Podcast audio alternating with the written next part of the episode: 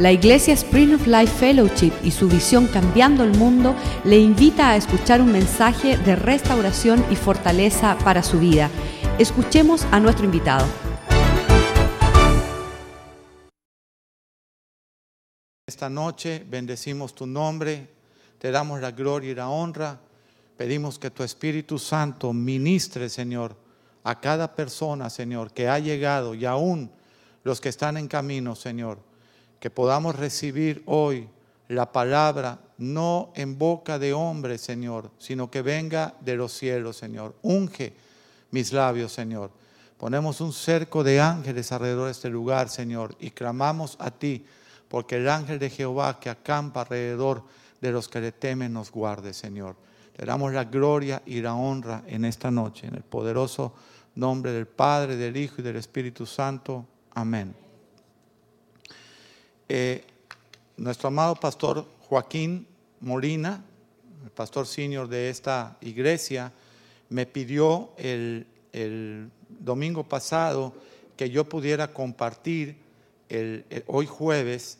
Y, de verdad que, yo tenía en el corazón también una enseñanza en cuanto a lo que era la oración, porque eh, el viernes pasado que tuvimos una velada de, oración, una vigilia tremenda, pues pudimos llegar a la conclusión, nuestra hermana Keiko se paró al final y, reafirmó que una iglesia que no ora es una iglesia débil, es una iglesia que tiene las puertas caídas.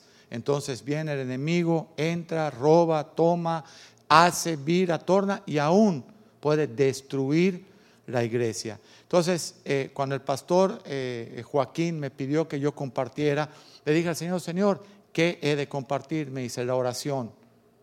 bueno, Señor, la gente cotidianamente decimos que oramos, dice, no importa, quiero que des el formato de cuántos tipos de oración hay. Dije, ¿cuántos tipos? Sí, y me dio todo un estudio en donde hay cinco maneras que yo te puedo decir, entre las que Dios me ha hablado, de lo que es la oración. Uno, la oración personal.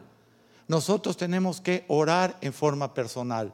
Dos, la oración por la familia, tu familia, ¿verdad? Tres, la oración por la iglesia. Amén. Cuatro, la oración por tu nación. Y cinco, la oración por Jerusalén, porque el que bendice la paz y pide por la paz de Jerusalén será bendecido. ¿Cuántos dicen amén? Entonces empezamos cuando nosotros vemos al Señor bautizado, que es la oración personal, un ejemplo de, la oración, ¿qué mejor ejemplo que Cristo? ¿Cuántos dicen amén? ¿Qué mejor ejemplo que Jesús? Si tú ves la historia en Mateo 4, cuando, cuando Jesús después de ser bautizado es llevado al desierto por el Espíritu y ahí se mantuvo en ayuno y oración. Él no hizo nada, él no empezó nada de lo que Dios lo había mandado hacer en esos tres años y medio sin antes haber orado y haber ayunado. Entonces la fortaleza del hombre, ¿cuál es? Ayuno y oración. Entonces el Señor pudo vencer, eh, estaba fuerte, eh, después de que Él puede vencer esas tentaciones y responderle a Satanás con la palabra, Él inicia su ministerio y nos trae una enseñanza precisamente en Mateo 6 de lo que es la oración. Y habla en Mateo 6.5 de la oración modelo cuando ores, no seas como los hipócritas, porque ellos aman el orar en las sinagogas, en las esquinas de las calles, para ser vistos de los hombres. De cierto os digo que ya tienen su recompensa, mas cuando tú ores, entra en tu aposento, cerrada tu puerta, ora a tu Padre que está en secreto, y tu Padre que ve en lo secreto te recompensará en público. Y me fui a la amplificación. Y dice, que no necesariamente Jesucristo estaba diciendo que cuando estés en la iglesia no levantes las manos en orar, no pases al altar, no te quebrantes. Se estaba refiriendo a los fariseos, a los que estaban haciendo las cosas, di conmigo, con apariencia. Con apariencia. Entonces el Señor nos está pidiendo que cuando nosotros oremos, no oremos con apariencia, nosotros oremos con nuestro corazón. Porque el Señor ve y conoce los corazones de cada uno. Decía el Salmo 139, o dice el Salmo 139, porque aún no está la palabra en mi boca y tú ya la sabes toda. Amén. Entonces el Señor nos da una primera enseñanza de orar en espíritu y en verdad, con nuestro corazón. Muy bien, después dice que orando no usemos vanas repeticiones como los gentiles, ¿verdad? Nosotros habíamos estado, habíamos aprendido a orar con vanas repeticiones hasta que conocimos a, a Cristo verdaderamente. Y después nos da la oración modelo en el versículo 9, estoy yendo rapidito porque quiero ocupar las cinco áreas, donde dice, Padre nuestro que estás en los cielos, santificado sea tu nombre. Eso tiene un significado.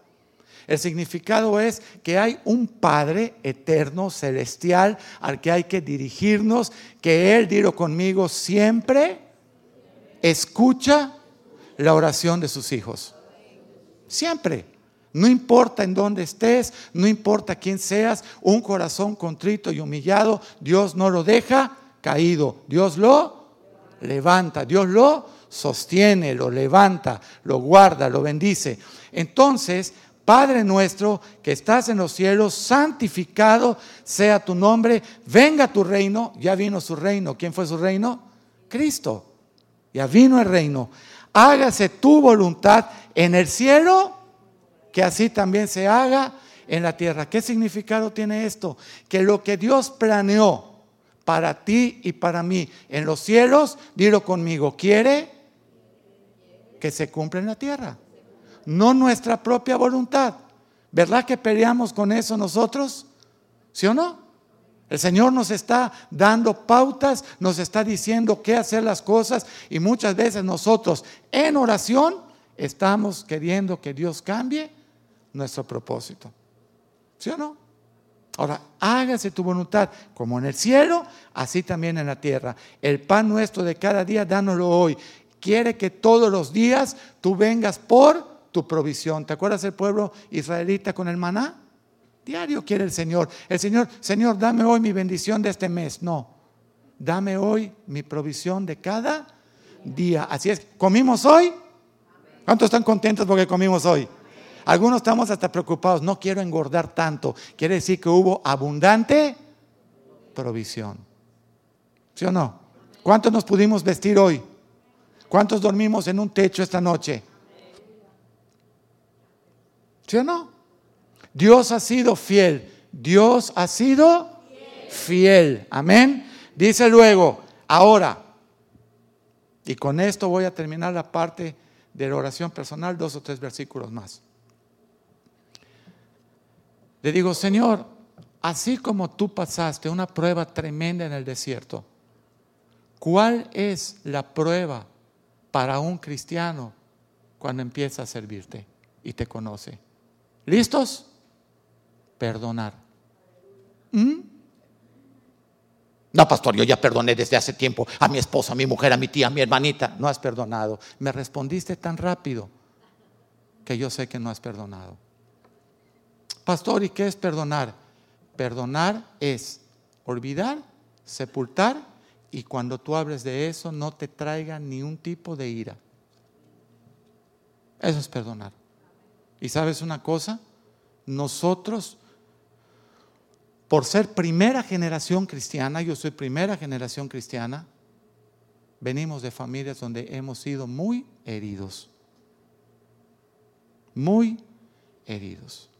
Muchas veces me dicen las personas, pastor, no encuentro cómo hablarle a mi tía, a mi prima, a mi sobrina, a mi hermano, porque aunque ellos quieren venir a la iglesia, como que hay algo que no terminan de romper para entregarse. Y le dije, yo sé qué es. Dice, ¿qué? Que no perdonaron a sus padres. ¿Cómo va a ser? Digo, sí, es más, háblame de sus padres. Me dice, no, el padre de fulanito fue borracho, le pegaba a la mamá, le pegaba a los hijos, los ofendía y se fue. Ese corazón de esta mujer o de este muchacho está herido. Y nadie puede dar lo que no tiene. Cuando nosotros nos volvemos padres con ese tipo de marca, con ese tipo de, dolor, con ese tipo de daño, ¿podemos ser sinceros esta noche? ¿Podemos quitarnos esa, esa, esa mascarita muchas veces que tenemos? Yo ya perdoné, pastor, se lo aseguro. De verdad, ya perdoné. ¿Podemos quitarnos esa mascarita y decir, Señor, ¿me permite revisar mi corazón esta noche? Por si hay algo o hay alguien que yo no haya perdonado. Dice, porque si ustedes no perdonan, yo no os perdonaré. ¿Tú, tú te imaginas llegar delante del Señor después de 60, 70, 80 años cristiano y que te diga el Señor, no tienes entrada al reino. Caminaste por la puerta estrecha, pero sin perdonar. Caminaste haciendo las cosas que yo te marqué, pero sin perdonar. Nunca perdonaste, nunca pudiste dar lo que yo te pedí que tú des, tu perdón. Y yo le pregunto siempre al Señor, Señor, ¿por qué nos exiges tanto perdonar? Porque yo les perdoné a ustedes, José y no tomé en cuenta nada de lo que ustedes hicieron contra mi hijo, contra mi reino, contra la vida, contra todos mis mandamientos y contra todo mi propósito. Yo les perdoné, yo lo olvidé y tiré todo al fondo del mar. Ustedes lo tienen que hacer. ¿Cómo podemos venir a adorar a un Padre eterno si nuestro Padre natural nos maltrató? ¿Por qué tú piensas que Latinoamérica la han engañado con idolatría hacia vírgenes, hacia, hacia mujeres, hacia santos? ¿Por qué? Porque no se puede hablar de la figura paterna, porque no se puede hablar de la familia. La gran mayoría de nosotros los latinos ni conoció una correcta paternidad, ni conoció una correcta familia. Podemos decir, ¿es verdad? Y no necesitas estar en ningún país específico, cualquier país. No hemos conocido una paternidad. Ahora nuestros hijos conocen unos papás, ¿sí o no? Oye, tu hijo, tú cristiano, con tu esposa cristiana y tus hijos, tu hijo no está preocupado el viernes que viniste con bebida y vas a golpear a su mamá. Pero anda a ver en México, mañana viernes, cuántos padres van a llegar con bebida a golpear, a ultrajar y aún a violar a sus propias esposas. ¿Cómo, pastor? Sí. El año pasado tuvieron que declarar en nuestro país una ley que el hombre que esté forzando a su esposa a intimidad se va a declarar un violador y le van a dar 20 años de cárcel. Yo dije, Oye, ese hilito, esa línea es muy delgada para poder determinar, son esposos, no importa, ha habido mucho abusador. En Cristo eso ya no existe, porque Cristo nos ha dado un nuevo corazón. ¿Cuál? El de su Hijo. ¿Cierto? Perdona porque el 14 si perdonáis a los hombres sus ofensas, os perdonará también a vosotros vuestro Padre Celestial. Mas, si no perdonáis a los hombres sus ofensas, tampoco vuestro Padre Celestial os perdonará vuestras ofensas. Para mí, esta es una aduana espiritual que tenemos que pasar nosotros los cristianos. Por eso, por eso, muchos no llegamos a alcanzar el 100% de nuestro propósito porque no podemos tirarnos de rodillas. Vamos a estar en un desierto, seguramente, espiritual. Oye, porque algunas veces duelen las cosas, y más, como decía David, de cuando viene de un ser querido, con alguien con el que eh, tú confiabas y con el que tú convivías. Pero Dios nos manda a perdonar. Amén. Dios nos manda a perdonar. Así es que es bueno que esta noche nos revisemos en tu aposento, en silencio, en ayuno, en oración, en quebrantamiento. Señor, si hay algo en mí que no me deja ser libre para llenarme del gozo, para, para alcanzar tu propósito, por favor permíteme romper esa cadena. Es un yugo, en el que estamos atados, sobre todo nosotros los latinoamericanos, sobre todo. Qué tremendo que es cuando el Señor explica la oración, Mateo 6, inmediatamente después habla del ayuno. ¿Cuál es el propósito del ayuno? El ayuno no se hace para manipular, el ayuno se hace para en el propósito de Dios poder quebrantar nuestro ser. Porque muchas veces dice, la gente puede ayunar, pero ayuna para sus propios propósitos y eso no lo va, eso no va a manipular al Señor. Nosotros tenemos que ayunar en el propósito de Dios. Habla, después de esa oración, habla de los tesoros en el cielo. Yo te estoy dando las pautas, está en el versículo 6, 19, el, el ayuno 6, 16, Mateo 6, 19, haz tesoros en los cielos. ¿Qué significa hacer tesoros en los cielos? Se lo dijo al joven rico. Al joven rico que llegó a presumirle su obediencia, le dijo, una cosita te falta, vende todo lo que tienes y dáselo a los pobres. Mm. Ahí, mira, ni, ni volvió a hablar. Se dio la media vuelta y se fue triste, porque su Dios no era Jesucristo, su Dios eran sus dineros, sus recursos, sus propiedades, lo que él tuviera. Y se fue. Y Jesús hizo un comentario de los ricos, de cómo era más fácil que entraran por el reino quienes, pero de ahí nunca volvió a tocar el tema. Pero él se fue. Una cosa le dijo, si tú obedeces el dar tus tesoros a los pobres, yo te haré tesoros eternos en los cielos. Se fue. Todo esto que el Señor está hablando, haz tesoros en los cielos, lo hace una vez que tú conoces la oración, conoces el perdonar, tu, corazón está listo para discernir lo que el Señor te quiere dar. Habla también de los ojos, lámpara nuestro cuerpo, cuidemos nuestra vista. Habla en el 6.24, no podéis servir a Dios a las riquezas. Habla en el 6.25, no os afanéis. Ay, pastor, pero eso, eso ya lo hemos leído tantas veces. ¿Y cuántas veces lo hemos obedecido? Ninguna. ¿Cómo? Sí, te aseguro que hoy estamos esto y lo otro, y si no da dinero, y la gasolina subió. Hermana, ¿por qué estás preocupada de la gasolina si no tienes carro y que a ti te pasan a buscar? Dice, ah, no sé.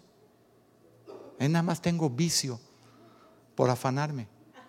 Tengo vicio. ¿Ok? No os afanéis en nada. Los pajarillos comen, las, las, los lirios del campo se visten y no os preocupéis por nada. Dice, ustedes si buscan primeramente el reino de Dios y su justicia, todas las demás cosas, Mateo 6:33, yo se las daré por añadidura. Amén. Ahora, vamos a ir Primera Tesalonicenses, les voy a dar versículos porque me gusta que la gente diga, lo puedo leer en casa, lo puedo entender y lo puedo corroborar no es una opinión. Amén. Primera Tesalonicenses 5, 16. ¿Estad siempre furiosos? ¿No? Ah, no, es que mi Biblia está fallada. Porque muchas veces decimos que tenemos el gozo del Señor, pero nuestra cara no nos ayuda. ¿Sí o no? ¿Sí o no? Llegamos súper contentos a la casa del Señor, ¿verdad? Estad siempre gozosos. Orad sin cesar. No cuando tenga tiempo. Orad sin cesar. ¿Sabes qué significa orar? Hablar con el Señor. Tú puedes estar yendo en tu carro. Hermanitos, tienen que hacer un pacto hoy con el Señor para salvar sus vidas. No pueden seguir chateando, manejando. Les va a costar la vida. Ayer por poco vemos que muera una muchachita un tremendo golpe, le pegó un pick-up. Yo tengo pick-up en México. Para que ese pick-up se haya quedado desfigurado su frente, ¿qué tipo de golpe le tuvo que dar a la muchachita que iba adelante en una camionetita de esas tracker de la Chevrolet, etcétera? ¿Qué golpe le tuvo que pegar? Ese tipo venía distraído y le dio un golpe de yo creo que de 40 o 50 millas por hora La muchacha estaba sangrando del hombro. Pero ¿sabes qué? Mi suegro murió, se desnucó. Un golpe como esos lo desnucó. No hagamos cosas por nosotros pensar que vamos a ganar tiempo, no sea que nos vaya a costar cárcel o la muerte. Estamos siendo imprudentes con los teléfonos, haciendo, recibiendo llamadas, hablando. Te voy a decir algo. Yo no sé si tú te concentras mucho cuando estás hablando por teléfono, pero yo sí. Cuando alguien me está hablando por teléfono, yo le estoy prestando atención. Y si eso lo estoy haciendo manejando, entonces estoy descuidando la atención a lo que estoy haciendo. Me puede costar la vida. Puedo matar a alguien, puedo atropellar a alguien, de lo que luego va a ser para mí una carga en mi conciencia. Nadie se ha muerto por no mandar un chat. ¿Sí o no? Tómenlo de parte de Papá Dios. Es un trompetazo a tiempo. Háganlo por ustedes, por sus, por sus familias y por sus hijos. Amén. No fue un regaño, ¿verdad? Fue una exhortación en amor. Amén. Estad siempre gozosos, orad sin cesar y algo que yo quiero que te quede claro hoy en la oración, dar gracias a Dios siempre. Es que no me ha contestado el Señor oración, no importa. Estad gozosos, ora sin cesar. Orar es hablar con Dios. ¿Puedo manejar y hablar con Dios? Sí, sí puedes. Señor, gracias porque no estoy caminando. Estoy feliz. Aunque sea este carrito que me arrastra, mientras yo no tenga que bajar los pies como los picapiedra, yo te doy gracias, te bendigo, la gloria y la honra para ti. Amén. Estad siempre gozosos con lo que Dios os da. ¿Vieron que sí se puede orar? Algunos aplauden, uno sí y uno no. Me lo estoy pensando. Amén. Qué tremendo. Dad gracias a Dios en todo. Podemos empezar a orar. Padre, te doy gracias a Dios porque yo sé que siempre escucha la oración de tu pueblo. Y después, ahora, orar, alabar a Dios. Tú puedes hoy orar cantándole al Señor, glorificando. Señor, cuán hermoso eres. Señor, qué bello es estar en tu presencia. Amén. El Señor le encanta que su pueblo lo alabe. Amén. Dice luego, 1 Timoteo 2.8.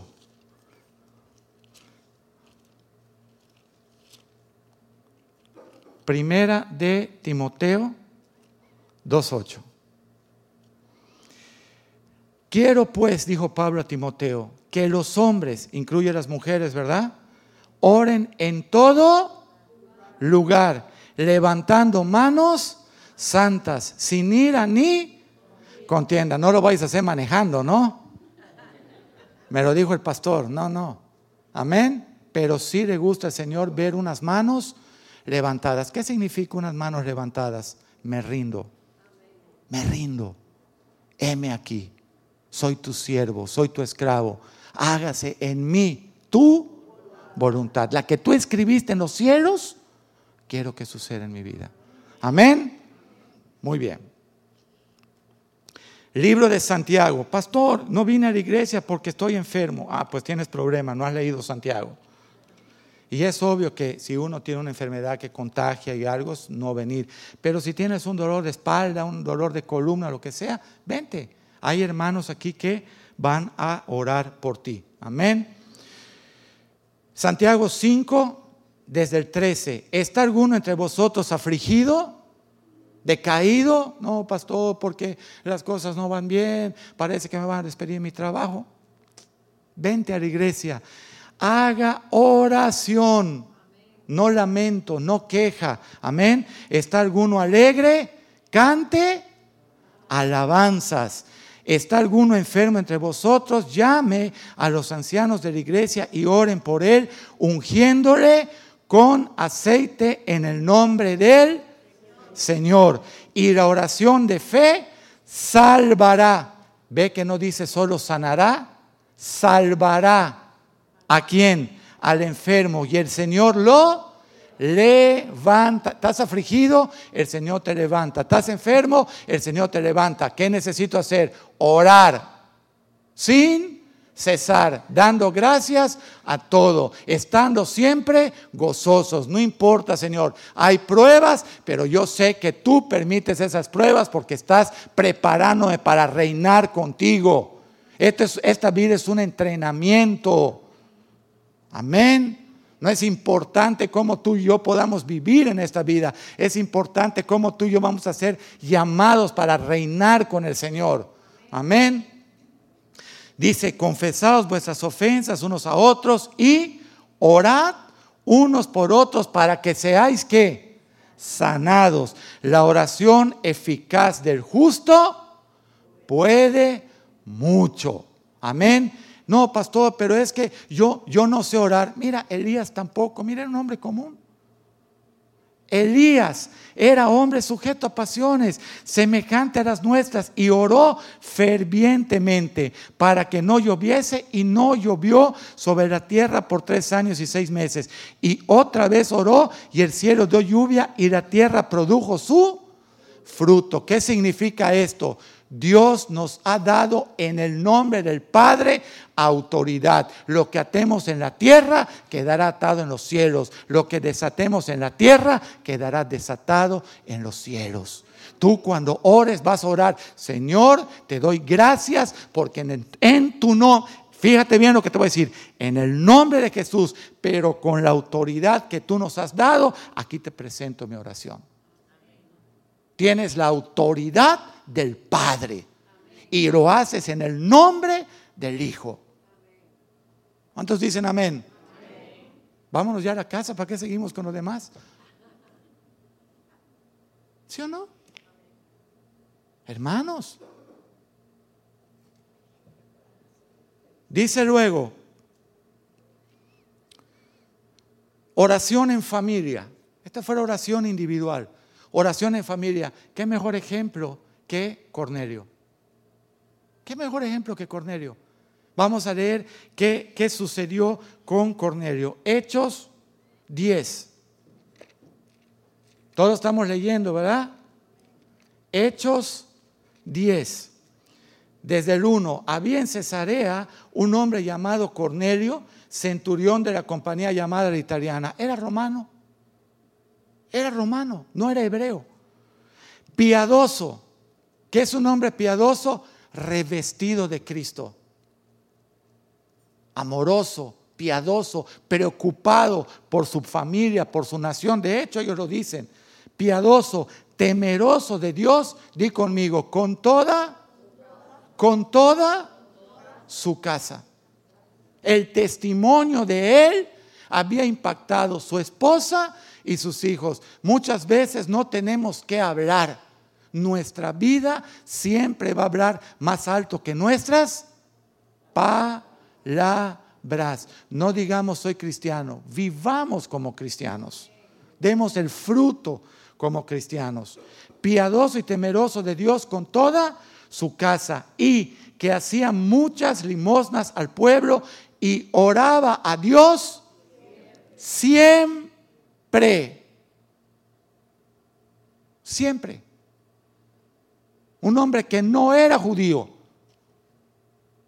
pero Dios se le había revelado, porque oraba fervientemente. Este vio claramente en una visión, como a la hora novena, tres de la tarde, que un ángel de Dios entraba donde él estaba y le decía, Cornelio, él mirándole fijamente y atemorizado dijo, ¿qué es, Señor? Y le dijo el ángel, tus oraciones y tus limosnas han subido para memoria delante de Dios. Envía pues hombres y que venga Pedro. ¿Eso puede pasar con nosotros? Sí.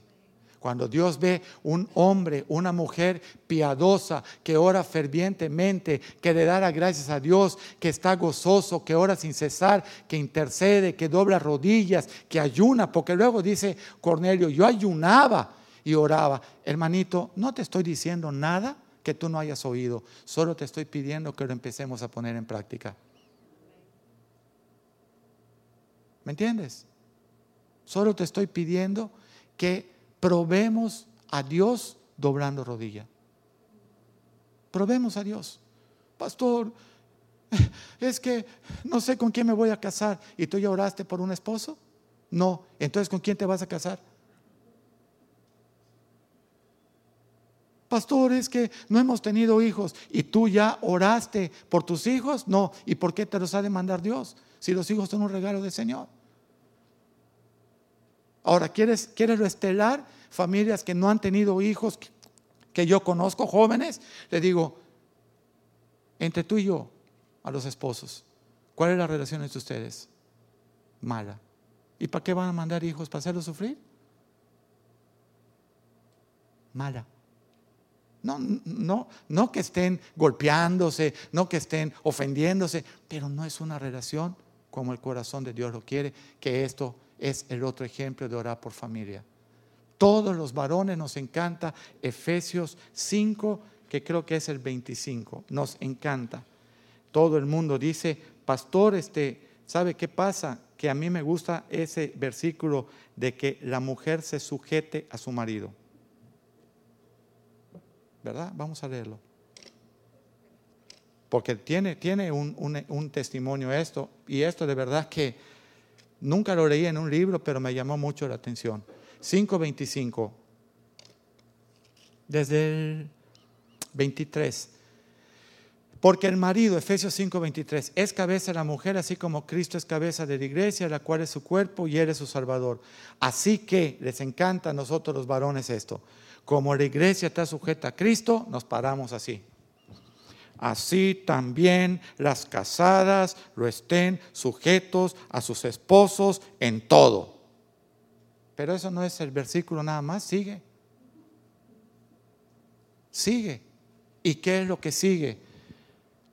Maridos amen a sus mujeres a la medida que Cristo amó a la iglesia y se entregó a sí mismo por ella para santificarla, habiéndola purificado en el lavamiento del agua por la palabra, a fin de presentársela a sí mismo una iglesia gloriosa, sin mancha, ni arruga, ni cosa semejante, y santa.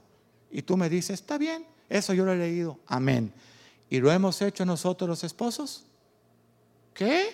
Sí, dice que nosotros, Dios nos entrega a una esposa para amarla, para cuidarla, para sustentarla, para lavarla, para purificarla. Y cuando lleguemos a los cielos le digas, Señor, mira tu sierva, qué linda luce. No está amargada, no está triste, la cuidé, la amé, la vestí, la protegí. Ahí las esposas pueden decir amén. Ahí pueden decir amén. La amé, la cuidé, la vestí, la protegí. Llegó vestida de lino fino. Le prediqué. Yo era el hombre que traía la palabra, el que oraba, el que intercedía, como tú lo hiciste con la iglesia. Lavarla y santificarla por la palabra. ¿Cuántas veces tú haces devocionales con tu esposo y con tus hijos? Yo te lo voy a contestar. Cero.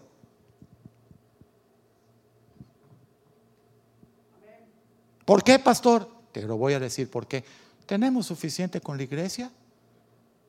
Yo voy los martes, yo voy los jueves, yo voy los miércoles, yo voy los sábados, yo voy los domingos. Eso no tiene nada que ver con nuestra casa, con nuestros hijos, con nuestras oraciones fervientes, como Cornelio, como el Señor le manda hacer al esposo. Yo quiero con honestidad que, me diga la gente, pastor, ¿sabe qué?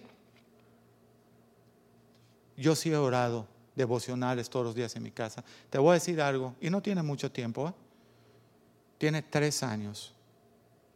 Un día, en octubre de hace tres años, le dije a mi esposa, ¿sabes qué? Es cierto que nosotros tenemos la iglesia y somos pastores y oramos, pero ¿sabes qué? Necesitamos hacer devocionales todos los días. Y para no ser egoístas, fuimos también a la iglesia y todos los que trabajan con nosotros en el ministerio, que son como 12 personas que están trabajando, ahí nos, nos ponemos todos los días a un devocional. ¿Sabes tú lo que ha pasado en tres años? Nos hemos unido. Voy a hacer 50 días aquí en Miami. ¿Sabe lo que yo podía encontrar si no tengo unas personas fieles en medio cuando yo llegue? Nada. No existiría ni la iglesia. Tenemos muchos ministerios que están funcionando allá. Panadería, carpintería, bordados, eh, eh, eh, librerías, muchas cosas que están entregadas a administradores del reino. Les dije, ustedes no son mis empleados. Dice, no, no. Ustedes son administradores de las cosas que les da el Señor. Así es que ustedes van a saber qué cuentas le van a dar al Señor de lo que ustedes están manejando en sus manos. Pero ¿sabes cómo se los entregué? En oración. Tenemos que orar, tenemos que caminar en esa situación de orar como familia. Amén. Muchas veces los varones me dicen, pastor, mi esposa por mucho que yo le quiero hablar la Biblia, no me toma en serio, no esto, no lo otro. Digo, ¿sabes una cosa? Herencia de Jehová, la mujer prudente. Un hombre que se para en la brecha a lo que dice acá, dice, lávala, bendícela, ámala, que no tenga mancha y arruga. 5.28, así también los maridos deben amar a sus mujeres como a sus mismos cuerpos. ¿Tengo un buen celular? Ella debe tener un buen celular igual que el mío. ¿Mm? Tengo una buena ropa, ella tiene que andar con una ropa igual que la mía. Porque ella y yo somos uno. Tengo un buen carro, ella tiene que tener un buen carro igual que el mío. Y si no, que lo tenga ella mejor. Eso es lo que hizo Cristo por nosotros. Él se dio a sí mismo para darnos a nosotros todo. Ahí no veo mucho a los hombres animados, ¿verdad? ¿Verdad? ¿Era palabra lo que lo dice? Así también los maridos deben amar a sus mujeres como a sus mismos cuerpos. El que ama a su mujer, a sí mismo se ama. Si tu esposa no tiene lo que tú tienes, ni tú te amas, ni yo me amo. Es lo que dice la Biblia. Pero lo que pasa es que siempre lo agarramos del lado de mandar. Yo quiero mandar, yo quiero... ¿Sabes una cosa? Te lo digo así después de 15 años en un ministerio. Las casas no prosperan porque nunca se llegan a poner de acuerdo el esposo y la esposa. ¿Vieron? Tú debes de tener 100 amigas cristianas. ¿Cuántas de ellas asisten con su esposo a la iglesia? Contéstate nada más eso. Y después, ¿cuántos de esos matrimonios asisten sus hijos a la iglesia? Casas divididas. Porque la cabeza no hizo su parte como Cristo lo hace con la iglesia. ¿Y cómo puedo cambiar yo eso? En oración. Como Cornelio. Señor, hazme un siervo fiel. Hazme un siervo que te obedezca. Si nosotros que somos la novia de Cristo, no andamos en una forma correcta, ¿tú piensas que el Señor va a permitir a tu esposa andar de una forma correcta con nosotros, como esposos? No.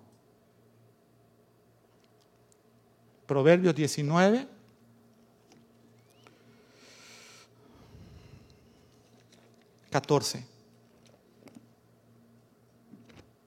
Es importantísimo que tengan esas escrituras. La casa y la riqueza, está bien, son herencia de los padres. Más de Jehová es la mujer prudente. ¿A quién le regalará Jehová una mujer prudente? Una mujer sabia que edifique su casa. A un hombre fiel, a un hombre como Cornelio. Fervoroso en la oración, comprometido, generoso. ¿Sí o no? Oye, yo nunca he conocido ninguna mujer. Me fui de la casa porque mi esposo me trajo un carro último modelo. No, me enoja eso. A mí me gusta andar a pie. No me gusta. Ya se lo dije. A mí no me traigas coches nuevos porque me voy de la casa. Sí, porque eso me dan a entender los maridos. No sé por qué se fue mi esposa. Le digo, yo sí. Ninguna esposa se va. Mira, hermanita, aquí tienes cada semana 100 dólares para ti. No. No quiero. No me des dinero nunca. Yo prefiero vivir en la calle sin nada para ser una mujer piadosa. Ninguna mujer se va de la casa porque tú le digas, mira, mi amor, ¿Te trajo un vestido nuevo? No, no me gusta estrenar. Me enojo. Mi amor, nos vamos a ir de vacaciones. Ahora sí te pido el divorcio. A mí sabes que no me gusta descansar, me gusta cocinar todos los días, sobre todo cuando no sirve bien el fogón, como le pasaba a mi esposa conmigo.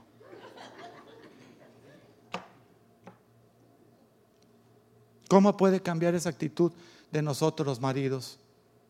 La mujer siempre esté sujeta y conforme más hablas, más tu dedo se alarga, ¿verdad? Ya tu esposa está hasta para atrás. ¿Sabes cómo puede sujetarse tu esposa sin que tú se lo digas? Amándola, sirviéndola, predicándola y haciendo con ellas todos los días oración. Porque de herencia de Jehová la mujer, ni, ni lo pueden pronunciar las hermanas.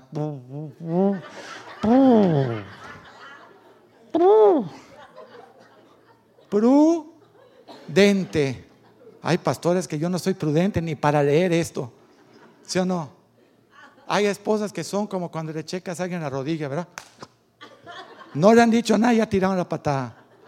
Pero nosotros las hemos hecho así. Oye, mi amor, ¿qué? No, que nos vamos de vacaciones. Ah, bueno, ya me traes hasta acá. Todos son malas noticias. Nada más llegas a la casa y qué bárbaro. Parece sabe de mal agüero. ¿Cierto o no? Porque no hay oración, porque no hay fe, porque no somos gente que pueda decir al Señor, mira Señor, yo sé que van a haber temporadas difíciles, yo sé que vamos a pasar, mira, estamos pasando por pruebas nosotros, pero hay que mantener gozo. El gozo del Señor es nuestra fortaleza. ¿Sí o no? Hmm. Proverbio 18, 22. Para los que dicen, mm, me casé. Oye, esto es una ironía. Las que están solteras, ay Señor, me mi esposo. Las que están casadas, ay Señor, cámbiame mi esposo. Es una ironía, es una locura. 18, 22 del proverbio. El que haya esposa, hay el bien. ¿Qué dicen los maridos ahora? No, hombre, me casé. Una fiera, ¿eh? Es una fiera. ¿Sabes por qué tu esposa es una fiera? Porque tú no has sido un buen siervo del Señor. Porque herencia de Jehová, la mujer prudente. No sigamos culpando a nuestra mujer. La mujer, 1 Corintios 11, 7, el reflejo de la gloria del hombre. Todo lo que tú veas en tu esposa es como a ti te ve el Señor como nos ve a nosotros. El que haya esposa, haya el bien y alcanza la benevolencia de Dios. Cuando el Señor te ve amando a tu esposa, orando con tu esposa, santificando a tu esposa, bendiciendo a tu esposa como familia, ¿qué hace el Señor? Te bendice. Orar por la iglesia. ¿Cómo es orar por la iglesia? Efesios 6, 18 al 20. Súper importante que tengan estos, estos versículos a la mano. Efesios 6, 18 al 20. Decía Pablo, orando en todo tiempo, con toda oración y súplica en el Espíritu, y velando en ello con toda perseverancia. Hay que ser perseverantes. Con toda súplica por todos los santos. Y por mí, dijo Pablo, el pastor, a fin de que al abrir mi boca me sea dada palabra para dar a conocer con denuedo el misterio del Evangelio. Ustedes tienen que orar por los ministros, por el cuerpo de la iglesia, por la iglesia misma, por todos los santos, por el cual, dijo Pablo, soy embajador en cadenas. porque Un embajador es quien representa un reino, pero estaba preso.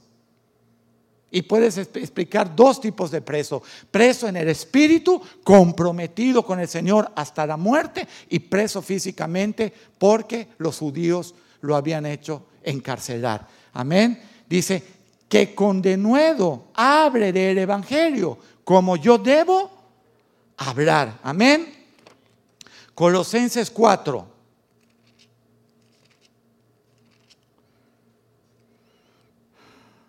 Colosenses 4, desde el 2. ¿Qué está diciéndole Pablo a los de Colosa? Perseverad en la oración, velando, haciendo vigilia, como hicimos el viernes, en ella, con acción de gracias, orando también al mismo tiempo por nosotros, para que el Señor nos abra puerta para la palabra. La oración de la iglesia abre puertas a la palabra. Amén. Abre puertas. Dice, a fin de dar a conocer el misterio de Cristo por el cual también estoy preso, para que lo manifieste como debo hablar. Andad sabiamente con los de afuera, redimiendo el tiempo. ¿Qué significa eso, pastor? Basta ya el tiempo de haber jugado. Redime el tiempo, recupéralo. Con los que te conocieron impío, ahora muéstrales un corazón de oración. Intercesor. Dios, Dios ha mandado a su pueblo a ser intercesores. Somos intercesores. Amén. Según de Tesalonicenses. Mira qué tremendo segunda de Tesalonicenses. ¿Por qué te estoy dando los versículos? Porque lo dice desde el 3. Capítulo 3, versículo desde el 1, según de Tesalonicenses 3, 1 en adelante. Por lo demás, hermanos, orad por nosotros para que la palabra del Señor corra y sea glorificada como lo fue entre vosotros y para que seamos librados de hombres perversos y malos, porque no es de todos la fe. Quisiéramos que fuera de todos, pero no es de todos. Y ustedes tienen que orar por sus pastores, por sus ministros, para que sean librados de hombres perversos que quieren destruir la iglesia. ¿Estás leyéndolo? Porque no es de todos la fe, pero fiel es quien? El Señor Todopoderoso, que os afirmará. Esta iglesia, ¿quién la ha afirmado? el Señor, y os guardará. ¿Quién nos ha guardado? El Señor.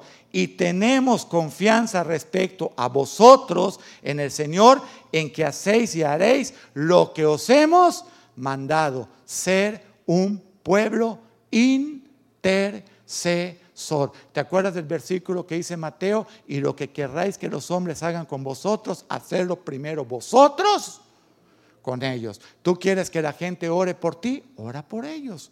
Tú quieres que la gente clame por ti, clama por ellos. Lo que tú des, el Señor te lo va a dar en oración. Amén. Romanos 15, 30. Estamos leyendo, ¿verdad? Todo es leído. Dice Pablo, a los romanos, pero os ruego, hermanos, por nuestro Señor Jesucristo y por el amor del Espíritu, que me ayudéis orando por mí. A Dios, ¿tenemos que orar por nuestros pastores? Sí. ¿Tenemos que orar por nuestros ministros de alabanza, los matrimonios? Sí. ¿Tenemos que orar por los ministros de matrimonio, los que enseñan? Sí. Hay que orar para librarlos de hombres perversos que los quieren descarriar. Orando, orando. Amén. Ruego, hermanos, por nuestro Señor Jesucristo y por el amor del Espíritu. Yo nunca había leído y por el amor del Espíritu. El Espíritu de Dios te ama.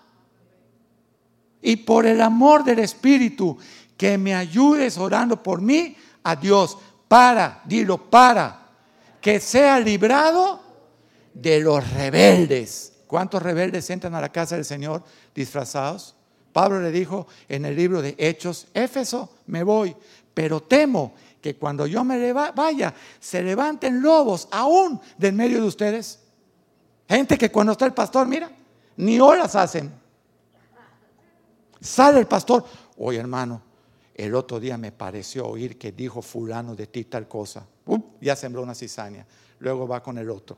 Oye hermano, el otro día me y ya está poniendo uno contra el otro. ¿Ese es un siervo de Dios? Ese es un lobo. Ese es un rebelde y un contumaz. ¿Y sabe lo que hay que hacer? Orar para que solitos se vayan. para que el Señor los... ¿Estás leyendo? Para que nos apartes, para que sean librados de los rebeldes que están en Judea y en Miami también y en Mérida, no solo en Judea. Y que la ofrenda de mi servicio a los santos en Jerusalén sea acepta, para que con gozo, tú sabes que un rebelde es como una piedra en el zapato.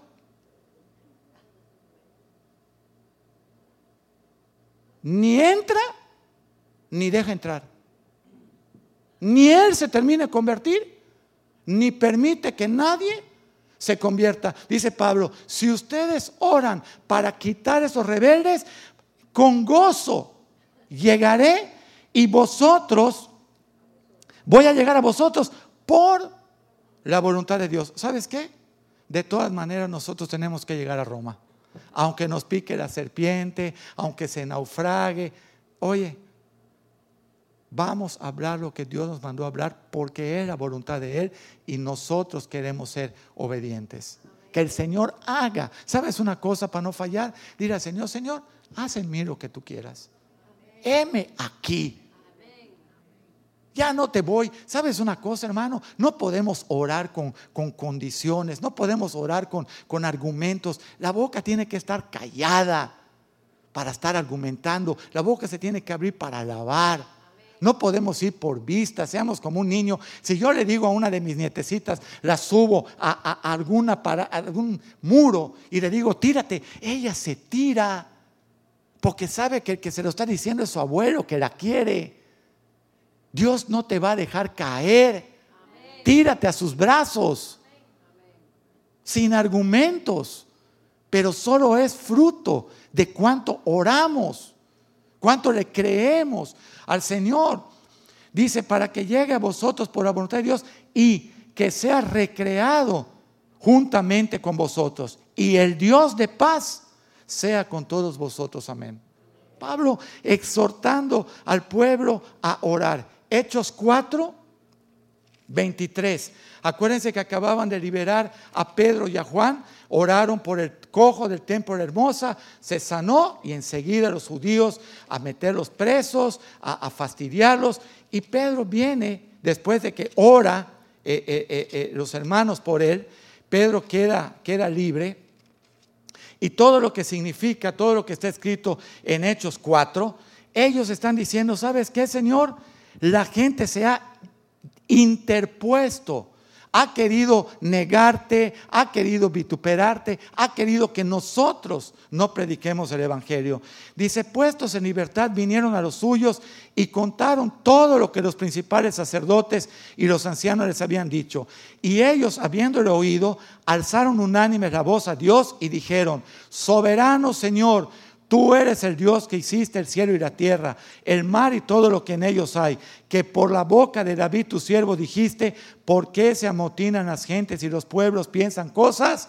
vanas. Se reunieron los reyes de la tierra y los príncipes se juntaron en uno contra el Señor y contra su Cristo, porque verdaderamente se unieron en esta ciudad contra tu santo Hijo Jesús, a quien ungiste. Herodes y Poncio Pilato con los gentiles y aún el pueblo de Israel para hacer cuanto tu mano y tu consejo habían antes determinado que sucediera. Y ahora, Señor, mira sus amenazas y concede a tus siervos que con todo de nuevo abren tu palabra. Una vez más, una iglesia que ora es una iglesia que fortalece a sus ministros, a sus santos, a la gente que está en la iglesia a llevar la palabra por todos lados quiero que me digas algo. Este, estos versículos los puede usar igual para cuando oras por tu nación. Daniel 9. Una persona tiene que orar por su nación. Muchos me han dicho, pastor, Daniel 9, Daniel 9. Vamos a ver qué dice Daniel 9 brevemente. Ahí Daniel está diciendo, mira, todo lo que había hablado Jeremías, ¿verdad? Versículo 3, volví mi rostro a Dios el Señor, buscándole como en oración y ruego, en ayuno, silicio, se vestían para darle a su carne dolor, comezón y en ceniza. Orando por quién, Daniel? Daniel estaba súper bien. Lo fastidiaban cuando se agachaba, cuando intercedía. Pero Daniel era uno de los sabios de allá. Pero tenía carga por su pueblo. Igual que Nehemías. Igual que Nehemías. Primero es Daniel y luego es el profeta Nehemías que dice, abatida está mi alma y mi corazón porque Jerusalén está quemada. ¿Cómo está la iglesia hoy por hoy? ¿Las puertas están cerradas? Tenemos un estudio en nuestro pastor que es Restauremos las puertas. Lee ese libro. Ese libro es el discipulado tres de nosotros. Hace dos años y medio que se está predicando todos los martes, hoja por hoja, línea por línea. ¿Sabes por qué? Porque la iglesia cristiana tiene que ser fortalecida. La iglesia cristiana, mira, te voy a decir algo, hermanito. Ayer prendí un canal de televisión tristemente cristiano, y todo lo que te hablan porque tú eres invencible, porque tú eres un rey, porque Dios te lo tiene que dar todo, porque Dios te merece todo. ¿Sabes qué nos merecíamos nosotros? La muerte, el Seol. ¿Sabes qué ha dado el Señor a través de Cristo darnos? La salvación eterna, una morada en los cielos que ni tú ni yo nos merecíamos. Dice Daniel 9 volví mi rostro, cuatro, y oré a Jehová mi Dios, e hice confesión, pidió perdón por el pueblo. Ahora, Señor, Dios grande, digno de ser temido, que guardas el pacto y la misericordia con quienes, con los que te aman, no por los que vienen con los peces y los panes. Y, y, a buscar de Dios las cosas materiales que Él nos puede dar. No, que están comprometidos en vida en espíritu y en verdad con el Señor. Los que te aman y guardan el pacto y mm, tus mandamientos. Hemos pecado, Señor. Hemos pecado. ¿Cómo empezó hoy nuestro hermano José? Arrepentimiento, metanoia, cambiar de mente. Hemos pecado. Hemos cometido iniquidad, hemos hecho impíamente, hemos sido rebeldes, nos hemos apartado de tus mandamientos y tus ordenanzas. ¿Cómo está la escuela americana hoy por hoy? ¿Permiten que oren? Pero desde el primero de octubre están vistiendo a los niños de calabaza, de Halloween, invocando demonios y haciendo todo. ¿Sabes una cosa que me dijo el Espíritu? Daniel 9 es Estados Unidos. Ustedes tienen que tirarse al piso por su nación. Hemos pecado, hemos cometido iniquidad, hemos hecho impíamente, hemos sido rebeldes, nos hemos apartado de tus mandamientos y de tus ordenanzas, no hemos obedecido a tus siervos los profetas. Imagínate tú que yo te predique esto, llegues a tu casa y digas, pues no estoy de acuerdo con lo que dijo el pastor. Pues qué buena idea. Tienes problemas con Dios. Porque esto no lo dijo el pastor, lo dice la palabra. Por eso lo estoy leyendo. Dice que en tu nombre hablaron a nuestros reyes. ¿Cuántas palabras se le ha dado a los presidentes de nuestros países? Y sin embargo, masones y, musulmanes y, budistas y hechiceros y santé. ¿Saben cuál es la moda de los presidentes latinoamericanos? Tener un brujo a un lado de él para que le diga lo que ha de pasar, que le adivine la suerte. Es esto que Daniel estaba hablando. Perdónanos, somos rebeldes. El 7, tuya es, Señor, la justicia y nuestra la confusión de rostro. ¿Cómo están hoy por hoy nuestros líderes? No saben ni qué es el norte ni qué es el sur. No saben ni qué es lo bueno ni qué es lo malo. Bodas homosexuales, abortos, eh, eh, eh, de todo. Confusión, confusión de reyes, de rostro como en el día de hoy lleva todo hombre de Judá, aún los moradores de Jerusalén y todo Israel, los de cerca y los de lejos, en todas las tierras donde los has escuchado a causa de su rebelión con que se rebelaron contra ti. Oh Jehová, nuestra es la confusión de rostro de nuestros reyes, de nuestros príncipes, de nuestros senadores, de nuestros gobernantes, de los del el Senado. ¿Y la iglesia? No, bueno, Déjame ver cuándo es el siguiente evento de prosperidad. Déjame ver cómo ser invencible. El único invencible es Cristo. Somos más que vencedores en Cristo. Pero muchas veces por la picazón de oír, nos gusta escuchar lo que no tenga que ver con doblar rodilla, con ser un hombre comprometido, tirado al piso, llorando, clamando. Hermano, tu primera iglesia, mi primera iglesia es nuestra casa. Pero tenemos que orar también por nuestra nación. Y todo lo que se desarrolla, no lo voy a leer todo porque no hay tiempo. El 10 dice, y no obedecimos a la voz de Jehová nuestro Dios para andar en sus leyes que Él puso delante de nosotros por medio de sus siervos los profetas. Todo Israel traspasó tu ley apartándose para no obedecer tu voz, por lo cual ha caído sobre nosotros la maldición y el juramento que está escrito en la ley de Moisés, siervo de Dios, porque contra él pecamos. Y él ha cumplido la palabra que habló contra nosotros y contra nuestros jefes que nos gobernaron, trayendo sobre nosotros tan grande mal, pues nunca fue hecho debajo del cielo nada semejante a lo que ahora las naciones del mundo están haciendo contra Dios. ¿Sí o no? ¿Sí o no? Vamos a quitar de los, de los, de los lugares de justicia todo lo que diga Dios. Lo estaban haciendo aquí promulgando una ley hace uno o dos años. Ya no iban a poner, querían quitar, creo, hasta, eh, hasta en Dios confiamos el dinero. Porque ha sido un pueblo que por apartarse de la ley, su corazón se fue entenebreciendo. No os preocupes, porque siempre habrá un remanente que no ha doblado rodilla. Ese es el que tiene que orar. Dice el Señor, el 14, por tanto, Jehová veló sobre el mar y lo trajo sobre nosotros, porque justo es Jehová nuestro Dios en todas sus obras que ha hecho, porque no obedecimos a su voz. Ahora pues, Señor nuestro, que sacaste tu pueblo de la tierra de Egipto, mira lo que tenemos que declarar. Con mano poderosa y te hiciste renombre, cual lo tienes hoy hemos pecado, hemos hecho impiamente. Oh Señor, conforme a tus actos de justicia, apártese ahora tu ira y tu furor sobre tu ciudad, Miami, México, Estados Unidos y cualquier país donde tú seas. Apártese, apártese, porque a causa de nuestros pecados y por la maldad de nuestros padres, Jerusalén y tu pueblo son el oprobio de todos en nuestro derredor.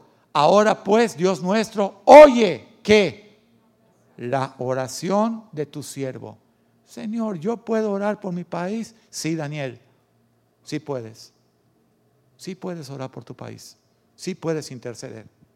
Oye la oración de tu pueblo y tus ruegos, de sus siervos, y haz que tu rostro resplandezca una vez más sobre tu santuario asolado, sobre la iglesia. Necesitamos una iglesia poderosa en oración que no esté buscando peces, que no esté buscando señales. La señal es el mismo Cristo. Su misericordia, tu vida es la señal. Dice el 18, inclina, oh Dios, tu oído y oye, abre tus ojos y mira nuestras desolaciones y la ciudad sobre la cual es invocado tu nombre, porque no elevamos nuestros ruegos ante ti, confiados en nuestras justicias. Dios no te va a bendecir porque eres bueno, sino porque Él es Dios, por amor a sí mismo sino en tus muchas misericordias estamos confiando. Oye Señor, oh Señor, y perdona. Presta oído Señor y hazlo. No tardes por amor de ti mismo, Dios mío, porque tu nombre es invocado sobre tu ciudad y sobre tu pueblo. Y en el Salmo 122, 122, 6. Y con ese terminé. Dice el Salmo 122, pedid por la paz de quién? De Jerusalén. Tenemos que orar por la paz de Jerusalén. Y sean prosperados los que te aman. Si tú no amas Jerusalén, si tú no amas el pueblo judío, si tú no amas tu iglesia, que somos también nosotros el Israel espiritual, no podemos ser prosperados. Entonces sea la paz dentro de tus muros. ¿Sabes cómo lo puedo entender? Sea la paz dentro de nuestras casas. Por ser intercesores del pueblo de Dios. Y el descanso también dentro de tus palacios. Por amor de mis hermanos y mis compañeros diré yo, la paz sea contigo. Por amor de la casa de Jehová nuestro Dios, buscaré tu bien. Si tú hoy puedes empezar a pedirle al Señor, Señor, quiero tener una oración personal, quiero tener una oración de intercesión con mi familia, quiero tener una oración de intercesión por mi iglesia, quiero tener una oración de intercesión por mi país. Acuérdate, Josafat, en Crónicas, quiero empezar a tener una intercesión por tu pueblo, Jerusalén. Señor, necesito dejar de ser un cristiano en su propia fuerza. Necesito volverme un guerrero de oración. Necesito que mi fe sea fortalecida. ¿Tú crees que Dios no escucha tu oración? Dios la escucha. Irá ha escuchado esta noche. Amén. Inclina tu rostro. Padre, te damos gracias porque queremos ser un pueblo de oración, de intercesión. Queremos ser un pueblo que escuche, Señor, que doble rodilla, que ayune, que ore en tu propósito, que sea sanado, que sea bendecido, que sea guardado. Queremos ser personas que puedan orar por sus vidas, pero también por sus familias, también por la familia de la iglesia, Señor, por los ministros. También que ore por su nación, Señor, como lo hizo Nehemías, que pidió eh, perdón por todo el pueblo, y como lo hizo Daniel, Señor. Y también pedir por la paz de Jerusalén.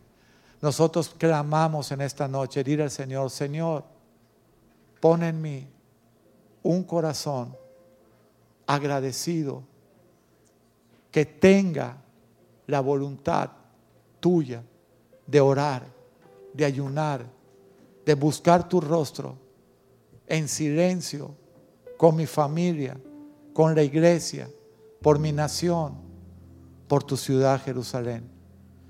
Señor, tú escuchas siempre la oración de tu pueblo. Nosotros te bendecimos en esta noche. Te damos la gloria y la honra, Señor. Y clamamos a ti para que esta palabra, Señor, no caiga en una tierra espinosa, en tierra árida, en tierra llena de dudas, de temores, en tierras de doble ánimo, en tierras donde nada da fruto, porque somos como olas de mar arrastradas por los vientos. Yo cancelo esa maldición generacional. En el nombre de Jesús, en muchos de nosotros, que cuando tenemos una situación muy adversa, dudamos, hasta te reclamamos, ¿por qué si te estamos sirviendo acontecen estas cosas? Nosotros queremos en esta noche, Señor, ser un pueblo temeroso de ti, por amor a tu nombre, que tú vas a escuchar, que tú vas a entender, Señor, que somos hombres, somos de carne, somos de tierra y por eso, hasta hoy quizá hemos sido débiles y hemos sido dudosos. Pero hoy reclamamos que el amor de tu Espíritu unja, oh Señor, llene, se derrame en cada corazón y que dejemos de mirar las olas como cuando Pedro quiso mirar el mar y se hundió. Que empecemos a mirar tu rostro, Señor, y caminemos aún sobre las aguas turbulentas en tu palabra, en tu poder. Queremos esta noche echar las redes, Señor, aunque ya hemos pescado toda la noche, porque llevamos muchos una vida triste, una vida que fue derrotada por seguir nuestro propio consejo. Queremos esta noche levantarnos e ir a tirar las redes en tu nombre, Señor. Y que las redes puedan ser rotas, Señor, de tantas promesas que hasta hoy no hemos tomado, Señor. Clamamos a ti porque tú levantes una congregación, una iglesia, una nación temerosa de Jehová. Que ellos, sus casas, sus hijos, te conozcan y te sirvan. Que se levanten muchos Cornelios, Señor. Hombres piadosos, hombres temerosos, hombres generosos, hombres que ayunan, hombres que oran, hombres que buscan tu rostro Hombres que van con su familia, con su esposa y sus hijos a buscar tu rostro y que pueden traer sus familiares a recibir las buenas nuevas para ser llenos del poder de tu Espíritu Santo. Queremos esta noche ver el mayor milagro que puede haber en nuestras vidas. Un corazón contrito y humillado. Un corazón celoso de buenas obras. Un corazón que te busque, que te alabe, que te honre en espíritu y en verdad. Un corazón que pueda proclamar tu grandeza, Señor. El sí y el amén, Señor. Seamos un pueblo de oración.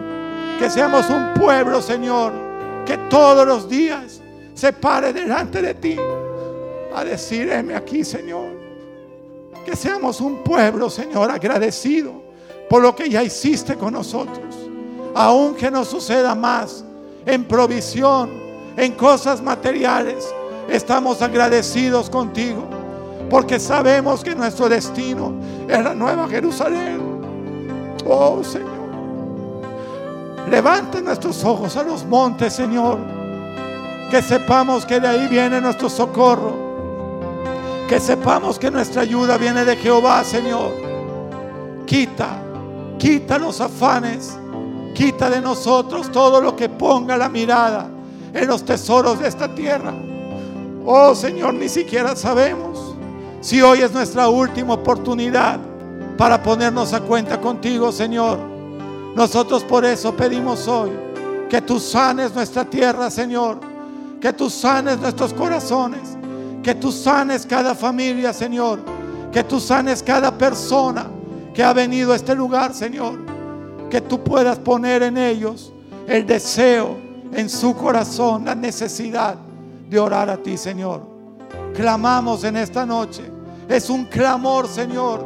Es un clamor que puedas cambiar nuestros hábitos, Señor. Y solamente lo podemos hacer con oración, Señor. Todo lo que está torcido, enderezalo, Señor. Endereza nuestros pies, que andan, hagan sendas derechas. Ponnos en las sendas, Señor. En las sendas antiguas, Señor. Que podamos regresar a las sendas antiguas y poder esperar en ti, nuestro Salvador y nuestra salvación. Clamamos en esta noche en el poderoso nombre de Jesús. Amén y amén.